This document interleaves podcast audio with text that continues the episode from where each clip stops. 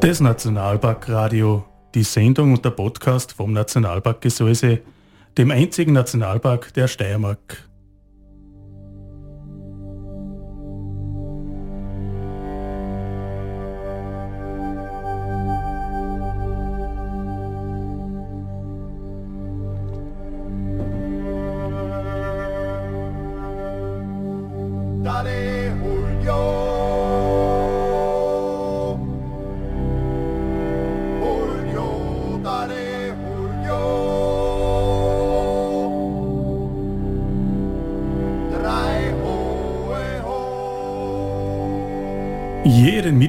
Von 6 bis 7 Uhr auf die Nacht auf Radio Frequenz und überall, wo es sonst noch Podcasts gibt.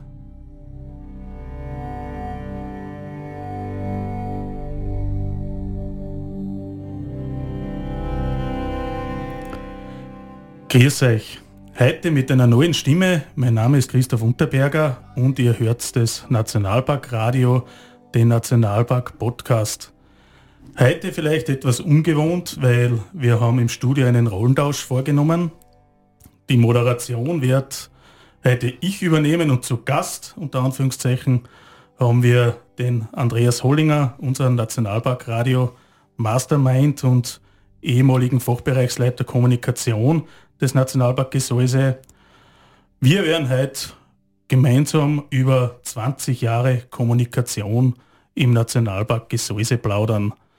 Jo, lieber Andi, wie geht's dir damit, mit dem Rollentausch? Ähm, ja, der Jodler fängt an und ich sag nichts. Das ist jetzt schon echt ungewohnt gewesen.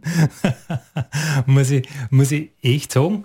Aber ja, das passt gut. Ich glaube, das werden wir so beibehalten. Ich komme einfach ab und zu vorbei und du moderierst es und ich bin Jagdgast, das gefällt mir gut. Und wir haben ja auch im, in, in freier Wildbahn, im tatsächlichen Leben haben wir genau so äh, down, dass man einfach, äh, dass ich gesagt habe, ja, den Fachbereichsleiter, das soll einfach wer Junger machen.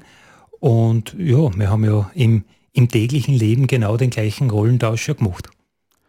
Ja, das stimmt. Und darum sind wir heute da. Also wir möchten da gemeinsam jetzt ein bisschen zurückschauen äh, auf deine Tätigkeit die letzten 20 Jahre, natürlich dann auch noch vorschauen.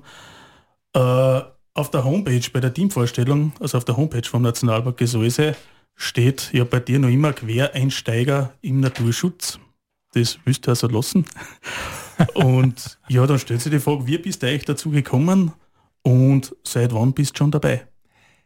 Ja, äh, Quereinsteiger im Naturschutz, ich glaube, das, das wird ja einfach auch nicht mehr los, weil äh, jeder glaubt, wenn wer fix beim Nationalpark arbeitet, der muss irgendwas Naturwissenschaftliches studiert haben. Für viele stimmt es ja, aber bei manchen stimmt es dann doch nicht, wenn wir jetzt bei uns denken, äh, bei uns im Büro, du bist Soziologe, ich bin ein Elektrotechniker und der Markus Planck, der noch bei uns im Raum sitzt, ist auch äh, sogar studierter Elektrotechniker. Äh, also es ist gar nicht so unüblich, dass man da Quereinsteiger ist.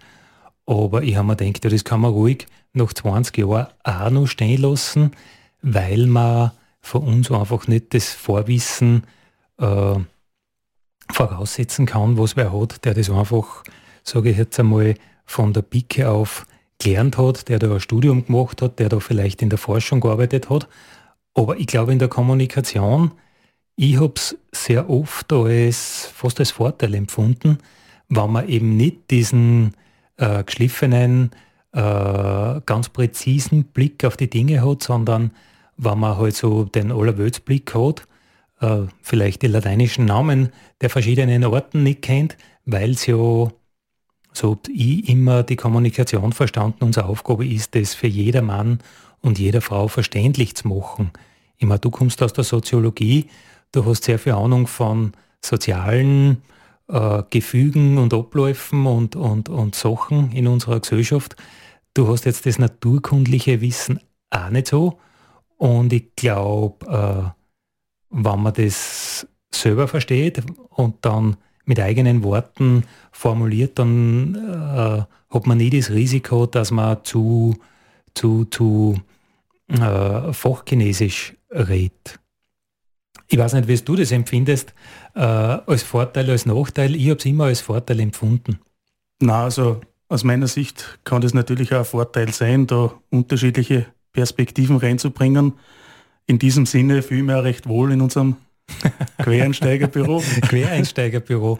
Ja, aber die Frage war ja, äh, wie ich dazu gekommen bin. Also ich habe ein HTL gemacht für Elektrotechnik. Ich habe dann ein paar Jahre lang so im klassischen Engineering gearbeitet. Also äh, für, für Montagegeschichten, große Baustellen gemacht, Bestellwesen gemacht, äh, ein bisschen so diese ganze Ausschreiberei, also elektrotechnische Angebote äh, geschrieben. Das hat mir eigentlich ziemlich taugt, das war lässig.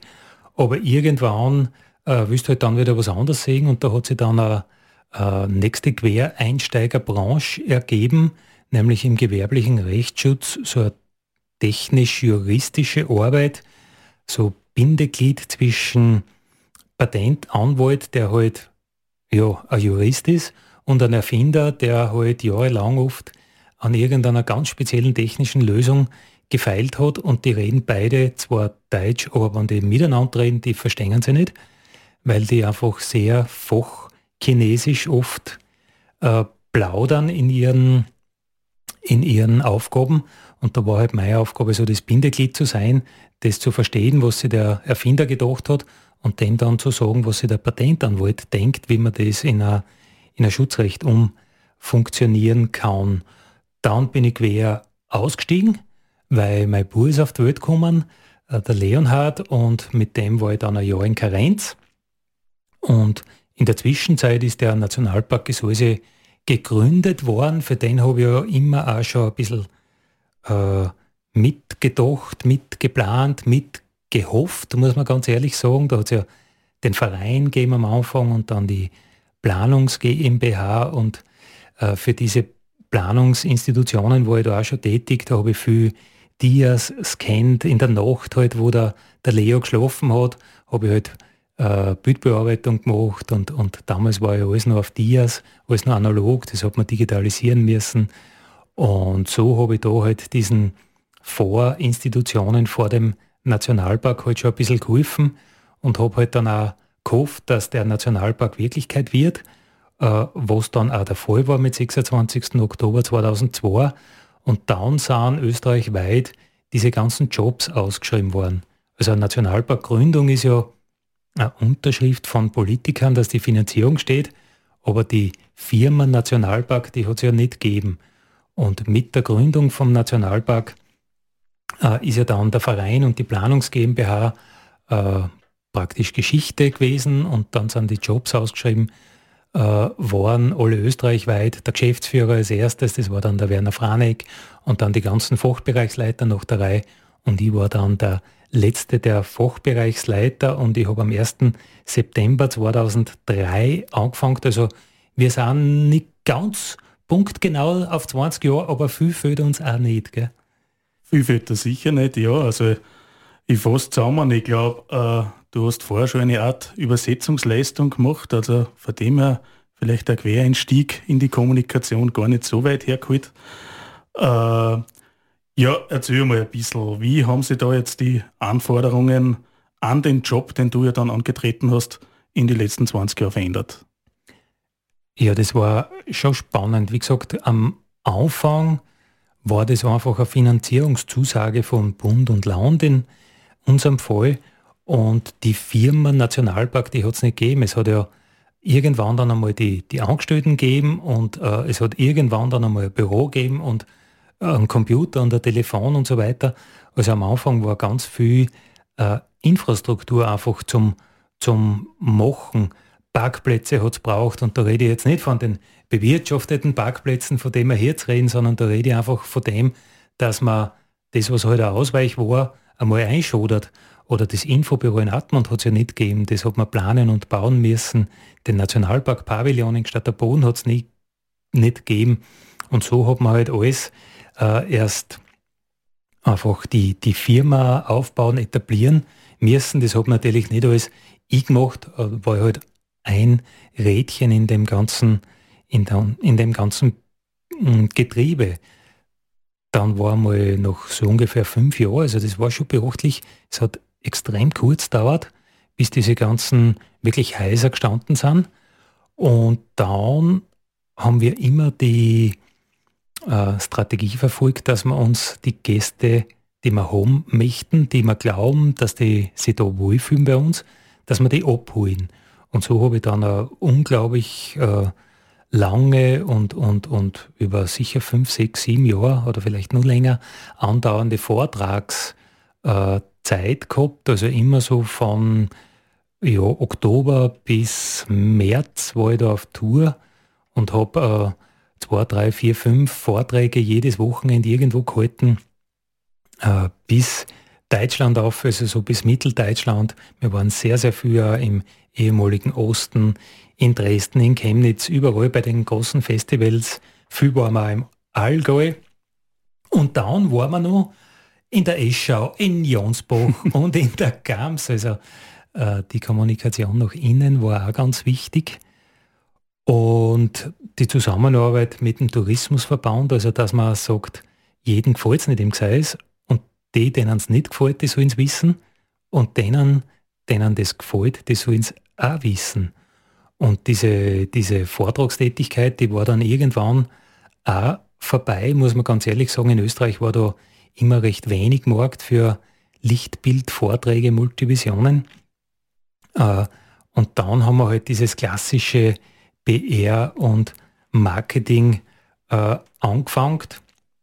Und das mache ich eigentlich bis heute, äh, bis vor kurzem eben, bis, bis März eben federführend. Jetzt hilfe da einfach, du hast die Verantwortung und jetzt machen wir viel mehr Social Media, äh, klassische Pressebetreuung, Marketing, Veranstaltungsbewerbung, also so dieses ganz klassische machen wir eigentlich erst seit, seit ein paar Jahren.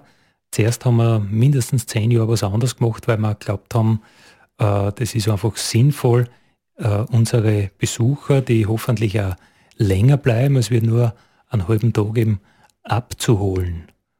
So, ihr hört das Nationalpark Radio, den Nationalpark Podcast. Heute haben wir im Studio einen Rollentausch. Ich, Christoph Unterberger, interviewe heute in Andreas Hollinger zu, zum Thema 20 Jahre Kommunikation im Nationalpark Gesäuse. Wir haben jetzt ein bisschen zurückgeschaut mit dem Andi, wie sich das Ganze entwickelt hat, äh, welche Tätigkeiten das da vor allem in der Gründung erforderlich war, um den Nationalpark da in die Gänge zu bringen, weil er ist ja schon 21 Jahre dabei. Und ja, dann schauen wir nur ein bisschen zurück. Was waren so die Highlights, Andi, in den letzten 20 Jahren? Ja, weil du sagst, annähernd 20 Jahre, also morgen. da sind wir genau. morgen sind wir dann äh, wirklich so weit. Also für alle, die uns jetzt in der Live-Version hören. Also wirklich 1. September. Ja, äh, Highlights. Du, es war unglaublich viel zu tun immer. Ich meine, das trifft jeden, der im Marketing arbeitet, jeder, der in der Kommunikation arbeitet, fertig bist, einfach überhaupt nie und man kann immer mehr machen. Aber wenn ich mich so zurückerinnere, also das erste Highlight war sicher äh, der Universum-Film, wo ich den Pater Gabriel Strobel spielen habe dürfen, den äh, äh, berühmten Fliegenforscher, also ich war ein Benediktiner Mönch, die erste große Filmrolle sozusagen. Und dann sind ja durch etliche Heimatleuchten, Bergwelten, äh, Folgen, vor allem eben äh, große Filmproduktionen mit Servus TV gemacht worden. Äh, Servus hat da einfach den Österreich-Ansatz verfolgt. Die haben gesagt, jede Gegend in Österreich wo es lässig ist, dort fahren wir hin und über die wir was.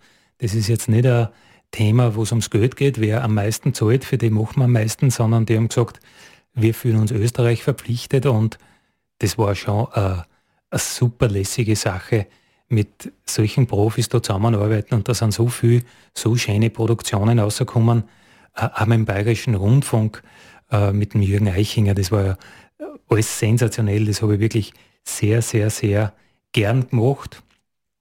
äh, ja, die Highlights waren sicher bei diesen vielen äh, Vorträgen, die halt immer bei großen Festivals stattgefunden haben oder äh, sehr oft bei großen Festivals stattgefunden haben, die halt auch so eine Art Messebetrieb dabei gehabt haben. Da bist halt dann zwei Tage und äh, lernst halt Leute kennen, teilweise halt Leute, die jetzt äh, Stammgäste im Gesäuse sind, teilweise aber Kollegen aus, der, aus, der, äh, aus den fahrenden Ausstellern, sage ich jetzt einmal, die, äh, die halt irgendwas präsentieren. Also da sind viele Freundschaften, gute Bekanntschaften entstanden.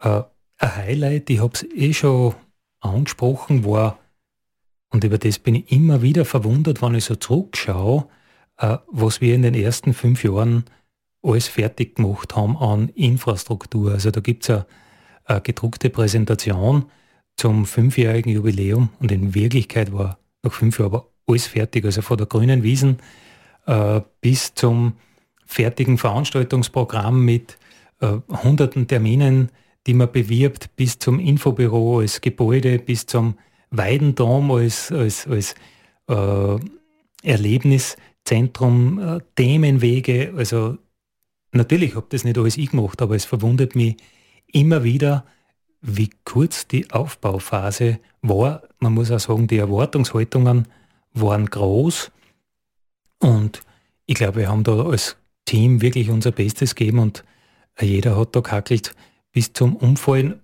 Nicht, weil wir so viel Druck gehabt haben, sondern weil jeder auch so motiviert war. Ein Highlight, ein Highlight für mich war dann sicher auch das Thema äh, Moderationen. Mir ist aufgefallen, wir haben so viel, so coole Veranstaltungen und die haben irgendwie keinen Rahmen. Da, da stellt sich keiner hin und sagt, grüß euch, da stellt sich keiner hin und sagt, jetzt äh, machen wir das oder das und weiter geht's mit dem und dem. Vorhin halt auch viel Bühnenveranstaltungen. Und da hat sich auch keiner so richtig freiwillig gefunden, der das moderieren möchte. Und ich habe eigentlich panische Angst gehabt vor dem Ganzen und das hat mich unglaublich anzipft. Zum einen, dass keiner macht und zum anderen, dass ich mich fürchte davor. Ich kann mich erinnern, in der Nationalpark Werdung, diese großen öffentlichen Diskussionen, wo halt dann honorige, honorige Persönlichkeiten im Stiftsaal große Reden schwingen und man ist eigentlich dann äh, gegenteiliger Ansicht, traut sich aber nichts sagen. Und das hat mich unglaublich genervt. Äh, du merkst es, äh, der Bauch wird flau und hm. es steht da dann irgendwann das Wort äh, wirklich beim Köhlkopf herum auch und du hast dann das Wort erteilt und du die Stimme bebt und du traust dir fast nicht sagen und du denkst da, das will ich eigentlich nicht haben, weil äh, wenn das meine Meinung ist, dann will ich die auch kundtun.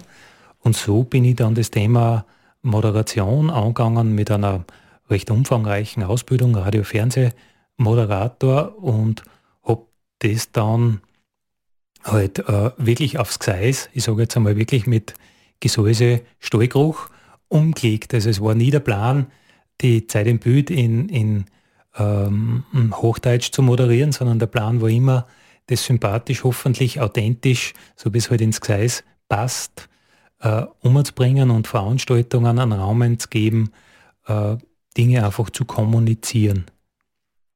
Ja, also ich glaube, insofern kann ich mal beruhigen, dass man da diese Angst, die du da vielleicht initial einmal gehabt hast, dass man die nicht mehr anmerkt. du bist ja doch jetzt mittlerweile doch als Sprachrohr auch des Nationalparks bekannt, sei es aus äh, Fernsehproduktionen oder auch eben bei Veranstaltungen. Ähm, ein bisschen hast jetzt eh schon über Herausforderungen gesprochen und die nächste Frage wieder in die Richtung gehen. Jetzt haben wir Highlights gehabt. Folgen natürlich, ich möchte es nicht auslassen, Lowlights oder nennen wir es echt Herausforderungen oder Schwierigkeiten. Äh, was hat es da für welche gegeben? Naja, äh, grundsätzlich muss ich sagen, der, der Prophet ist im eigenen Land immer sehr wenig wert oder nichts. Und so ist es natürlich auch beim Nationalpark. Egal wie viel wir geleistet haben oder was wir auch noch machen hätten können, die Leute hätten am Anfang immer gesagt, das ist eh klar, ihr lebt ja vom Steuergeld, was soll denn sonst sein, außer dass ihr jetzt da was macht. Also jeder Erfolg war irgendwie so ein Ja-Eh-Erfolg. Ähm, also der, das Standing des Nationalparks, das hat man wirklich einmal äh, aufbauen müssen. Äh, erst wird dann der Tourismusverband, ich meine, wie ich angefangen habe, hat es keinen Tourismusverband so richtig gegeben. Da hat es keine große Zusammenarbeit gegeben. Äh, wenn ich wo auf ein Mess gefahren bin und habe den Tourismus mitgenommen, dann habe ich von jedem Ort ein paar Zettel mitgenommen und nicht ein schönes Heftel. Äh, und da waren wir ja auch im Internet noch nicht so, dass man alles gefunden hätte. Aber für die Nationalparkkommunikation war es eigentlich ganz schwierig, dass wir nicht ein einziges ganz klar definiertes Tätigkeitsfeld haben. Also, was macht der Nationalpark? Das ist so leicht nicht zu sagen. Wenn du große Marken hast, denk an Coca-Cola. Ja, was macht Coca-Cola? Äh, ganz schnell, ganz leicht erklärt. Was macht der Nationalpark? Naja, für den einen ist er das Freilandlabor für die Wissenschaft, wo man neue Erkenntnisse gewinnen soll. Für den nächsten ist er eine Riesenbildungseinrichtung, die hunderte Veranstaltungen im Jahr macht, die tausende Leute äh, betreut, Wissen vermittelt. Für den nächsten ist er reiner touristischer Angebotsträger oder Infrastruktur zur Verfügungsteller. Also das war und ist auch nach wie vor schwierig, weil wir einfach so viel unterschiedliche Tätigkeitsfelder haben und da rede ich jetzt noch gar nicht äh, davon, wie schwer es ist, hunderte Veranstaltungen äh, zu füllen, so dass sie nicht überbucht sind und so, dass sie nicht leer sind. Also da, da gibt es schon, schon viel zu tun, aber ich glaube, äh, diese unterschiedlichen, teilweise wirklich sich fast widersprechenden oder diametral gegenüberliegenden Aufgabenbereiche, also die gleichrangig, gleichwertig zu präsentieren, das ist nicht ganz einfach gewesen. Ja, also das glaube ich auf jeden Fall. Man hat da natürlich viele Tätigkeitsfelder, viele Zielgruppen. Du hast kurz ein Stichwort gegeben und auf das möchte ich nur kurz eingehen. Ähm, Internetpräsenz, natürlich hat sich das ganze Marketing auch verändert. Die ganzen Kommunikationskanäle haben sich verändert oder es haben sich neu entwickelt. Äh, wie ähm, ist dir da mit dieser Entwicklung gegangen in Richtung Social Media, neue Medien und, und wie hat sich das in deiner Arbeit wiedergespiegelt? Ja, angefangen haben wir ja ganz, ganz klassisch mit äh, ja, es gibt halt Print und es gibt halt Fernsehen und es gibt halt Radio. Und diese äh, sozialen Netzwerke, die haben sich dann erst so langsam ein bisschen entwickelt. Und ich meine, jeder, der dabei war, wie das so angefangen hat, hat halt gesehen, hm, naja, da gibt es halt so Bilder von Kotzen und dann wird halt äh, geteilt, was man zum Mittag gekocht hat. Und ich habe das alles immer ein bisschen belächelt und habe das Gefühl gehabt, ja, für äh, seriöse Firma ist es eigentlich nichts und es hat dann doch einige Zeit gedauert, bis mir damals der David Osebig, der noch beim Nationalpark äh, tätig war, überzeugt hat, das ist schon gescheit, wenn man äh, Social Media betreut und betreibt. Es war ganz klar, äh, das braucht ganz eine Menge Ressourcen, nämlich gar nicht so finanzieller Natur, sondern Personal, Zeit, da muss sich was überlegen, was man da ausspült. Wir haben dann äh, gerade rechtzeitig, sage ich jetzt einmal, noch den, den Facebook-Boom äh, genutzt. Also wir stehen jetzt bei 76.000 Leute, die uns da folgen auf, auf Facebook. Wenn wir ein Jahr, zwei Jahre früher angefangen hätten, hätten wir wahrscheinlich die 100.000 knacken können ohne viel Geld.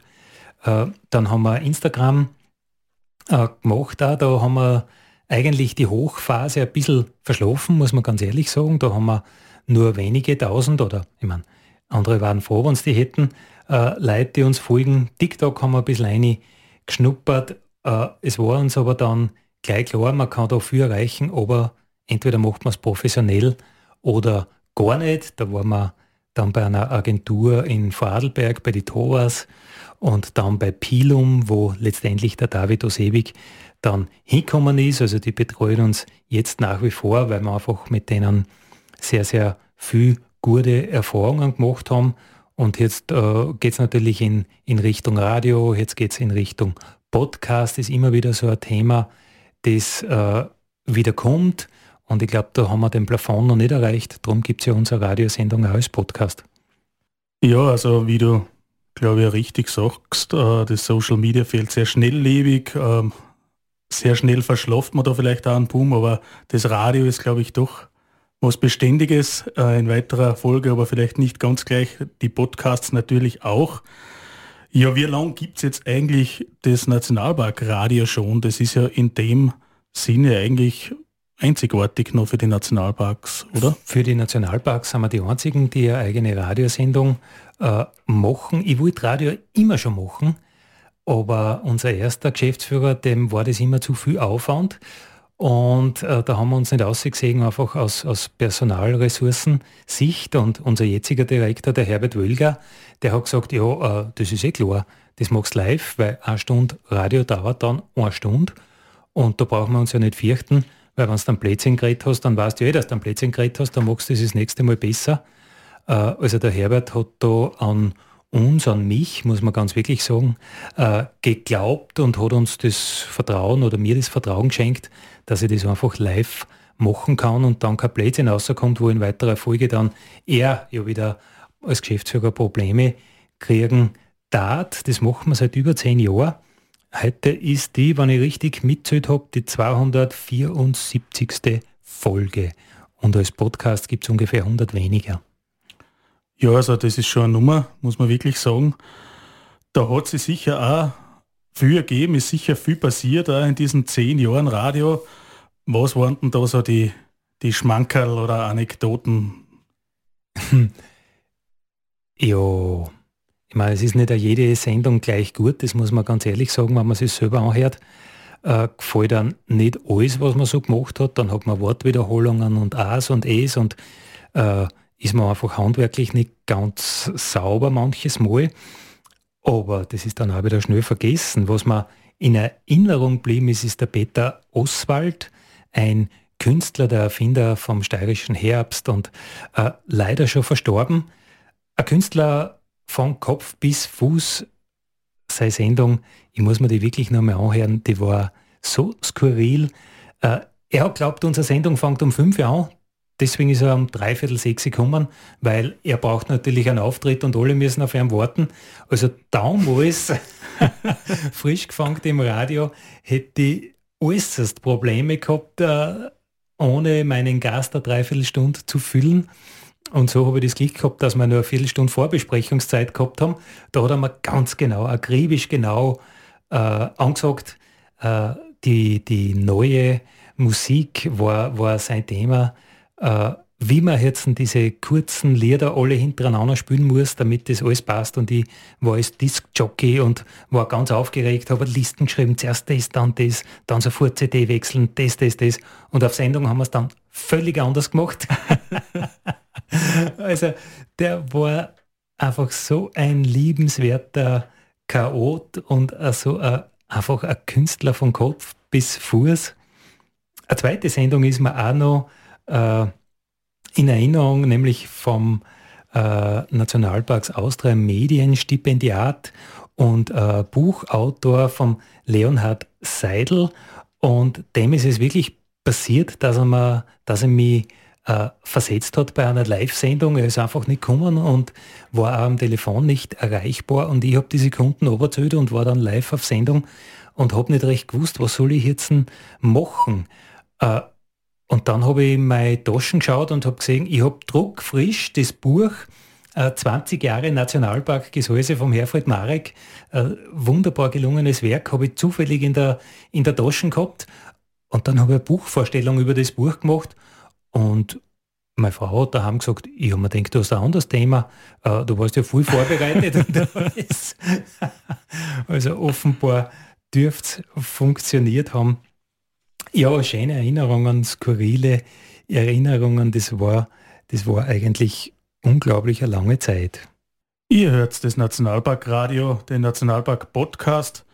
Heute haben wir im Studio einen Rollentausch. Ich, Christoph Unterberger, interview den Andi Hollinger zu 20 Jahre Kommunikation im Nationalpark.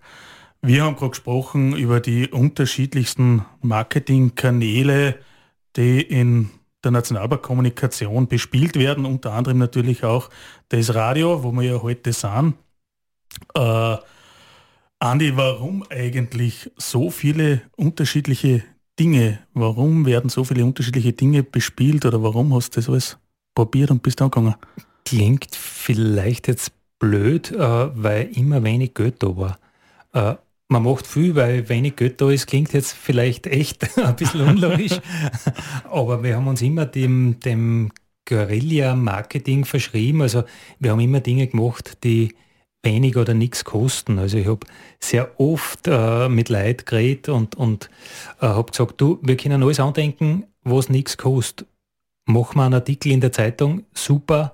Äh, ich bin sehr gern äh, für dich da, ich nehme Zeit, ich zeige dir was, äh, aber ich habe einfach nicht die Kohle für, für große Inserate, für große Kampagnen, für äh, Plakatkampagnen zum Beispiel, also für Fernsehwerbung.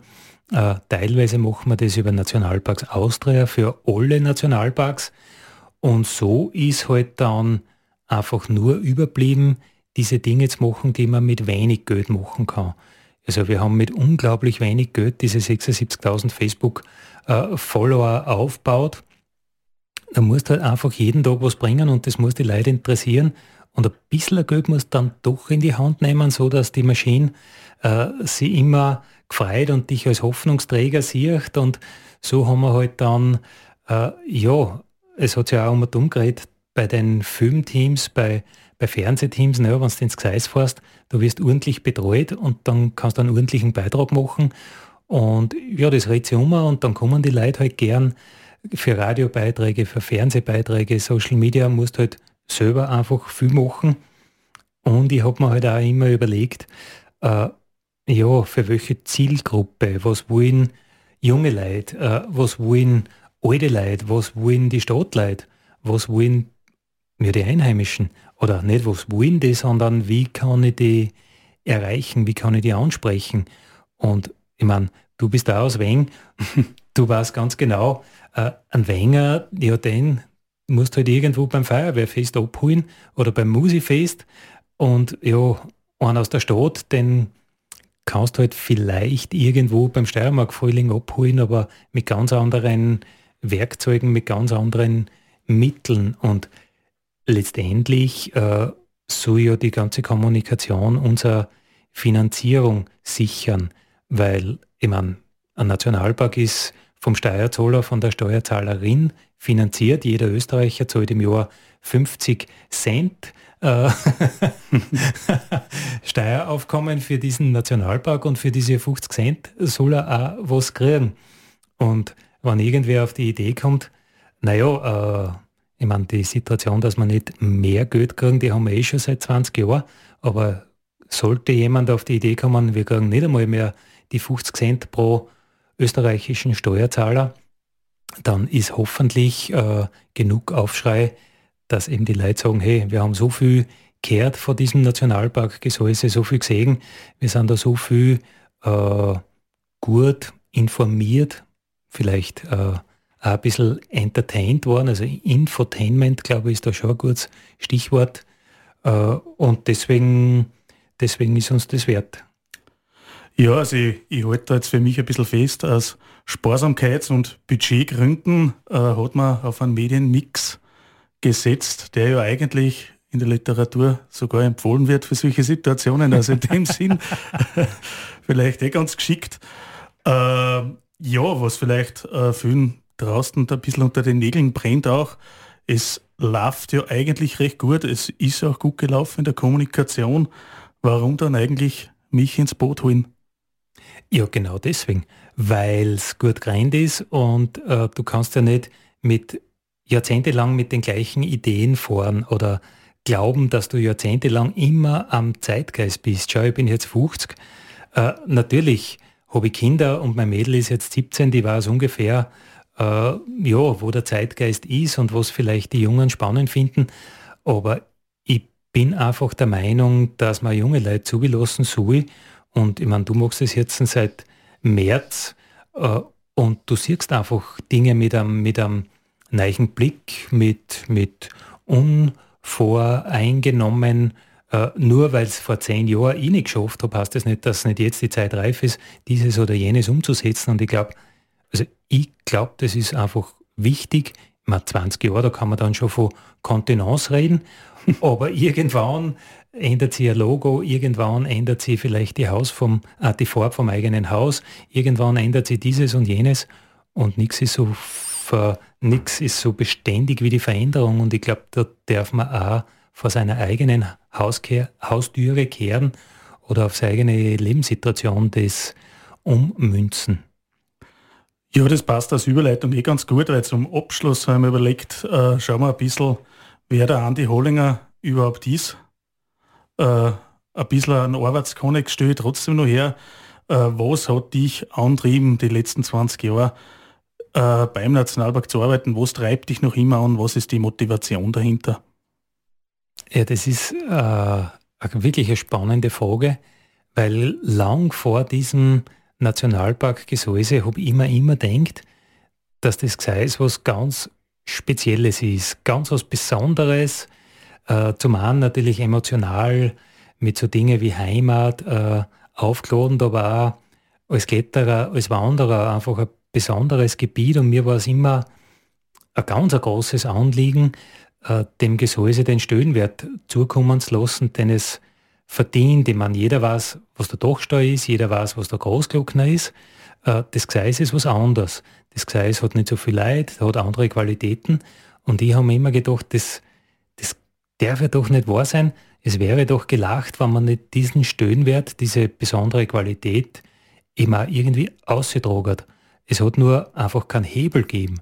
Und irgendwann vor 20 Jahren ist dann der Nationalpark Wirklichkeit geworden und das war dann für mich die Chance, dass man wirklich den Hebel hat, äh, das auszutragen, was das Gseis halt anders macht wie andere Regionen, wo da die speziellen Qualitäten sind. Und das, das ist eigentlich meine Herzensangelegenheit, meine Motivation, einfach zu sagen, was das Gseis kann und zu sagen, was das Gseis auch nicht kann, nicht will, nicht braucht. Ja, und wenn man da ein bisschen nach vorne schaut, ah, was würdest du jetzt in weiterer Folge für den Nationalpark wünschen in den nächsten Jahren? Wo siehst du deine Rolle im Nationalpark? Ja, meine Rolle im Nationalpark ist, dass ich da hoffentlich, ich meine, ich habe ja nur mehr 15 Jahre bis zur Pension. Eh nur mehr, gell?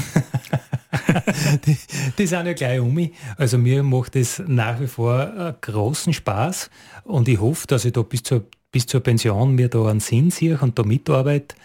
Und äh, für den Nationalpark wünsche ich mir, dass wir unseren innovativen Ansatz äh, weiterführen, weiter ausbauen, dass wir immer probieren, am Puls der Zeit zu sein. Ich meine, was der Naturschutz ist eine unfassbar konservative Branche. Gell? Darum spricht man ja teilweise vom konservativen Naturschutz im Gegensatz zum Prozessschutz, der ja jetzt die moderne Form davon wäre. Und ich glaube, wir dürfen mal im Naturschutz total modern denken, andere Dinge denken, äh, über den Tellerrand ausschauen und es darf eine Gaude sein, es darf cool sein und es darf jung sein und es, es, es, es darf auch modern und, und, und lässig sein und zehn Jahre später dürfen viele Dinge auch wieder selbstironisch zum Beispiel darf es auch sein. Und zehn Jahre später darf man auch den Mut haben, Dinge anders zu kommunizieren. Und genau da kommst du ins Spiel, wo ich mir denke, ja cool, jetzt kommt einer, der ist auch Einsteiger, der kommt da aus der Gegend, der hat ein Gespür für, für, für die Gegend da. Und wie sieht der das jetzt? Und ich genieße es total, in einem Team jetzt zu arbeiten, weil ich habe jetzt 20 Jahre lang Leute gehabt, die wirklich tüchtigst mit mir gearbeitet haben. Aber ich war natürlich immer der Redelsführer. Jetzt habe ich immer meine Sichtweise den Dingen aufgeprägt, keine Frage. Jetzt ist es umgekehrt. Ich sage da meine Meinung, aber die letzte Verantwortung tragst du. Und ich glaube, das ist jetzt einmal äh, eine spannende Sache. Äh, wie, wie siehst du das? Wie machst du das? Wie wirst du das in Zukunft angehen? Und ich aber dazu und komme drauf, naja, ich hätte es jetzt völlig anders gemacht, aber gut, dass wir es so gemacht haben, wie du das siehst. Oder Hoffentlich. Ich, oder ich komme drauf. Oder ich komme drauf, nein, ich habe eh gewusst. Aber er hat ja nicht gehört auf mich. Und äh, da sehe ich eigentlich meine, meine zukünftige Rolle persönlich, dass ich da das, was ich gut kann, äh, einbringe und das, was ich nicht gut kann, eben nicht einbringen, weil ich es auch nicht einbringen muss, weil ich halt gewisse Dinge einfach auch abgeben kann oder du bei anderen einteilen kannst für das. Ihr hört das Nationalparkradio, den Nationalpark Podcast. Heute haben wir in Studio einen Rollentausch. Ich führe die Moder Moderation, Christoph Unterberger, und interviewe den sonstigen Moderator Andi Hollinger zum Thema 20 Jahre Kommunikation im Nationalpark Gesäuse. Ja, lieber Andi, last but not least, äh, möchte man nicht nur über die Arbeit reden, sondern auch darüber, wer ist der Andi Hollinger hinter den Kulissen? Was treibt dich sonst um? Ja, was macht dieser Andi Hollinger? der ist äh, seit sehr, sehr langer Zeit mit der gleichen Partnerin beieinander, mit der Diana. Wir haben zwei Kinder miteinander. Also das ist wirklich mein Anker. Äh, das taugt mir voll. Äh, eine Zeit lang bin ich sehr viel fotografieren gegangen. Äh, aber dann bin ich draufgekommen, Fotografie, vor allem in der Nacht, was ich dann viel gemacht habe, das mhm. passt mit dem Klettern nicht zusammen. Und so im Herzen bin ich einfach ein Kletterer. Und das klingt vielleicht jetzt, ja, marketingmäßig günstig, aber es ist einfach so, ich gehe fast nur im Gseis klettern, weil das einfach meine Herzensgegend ist. Wenn ich jetzt an den Burgstadt denke, äh, da habe ich elf neue Routen auf äh, äh, Routen, wo jetzt auch viel leider Freude haben, dass das einfach nachklettern können. Und ja, das ist, das ist mein Leben das Gseis ist einfach was Besonderes für mich. Äh, das Klettern im Gseis ist auch was ganz Besonderes für mich. Und gerade der Buchstaben mit seinen ganzen Touren, wo ich mich verewigen habe können, das ist, ja, das ist einfach so mein Leben.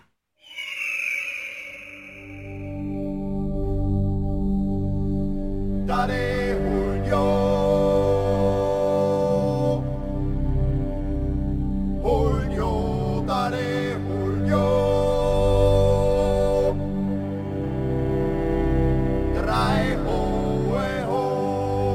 Das war es auch schon wieder für heute mit dem Nationalpark Radio, dem Nationalpark Podcast. Wenn ihr wollt, gerne nächsten Mittwoch wieder von 6 bis 7 Uhr auf die Nacht in bewährter Weise mit dem Andi Hollinger auf Radio Frequenz.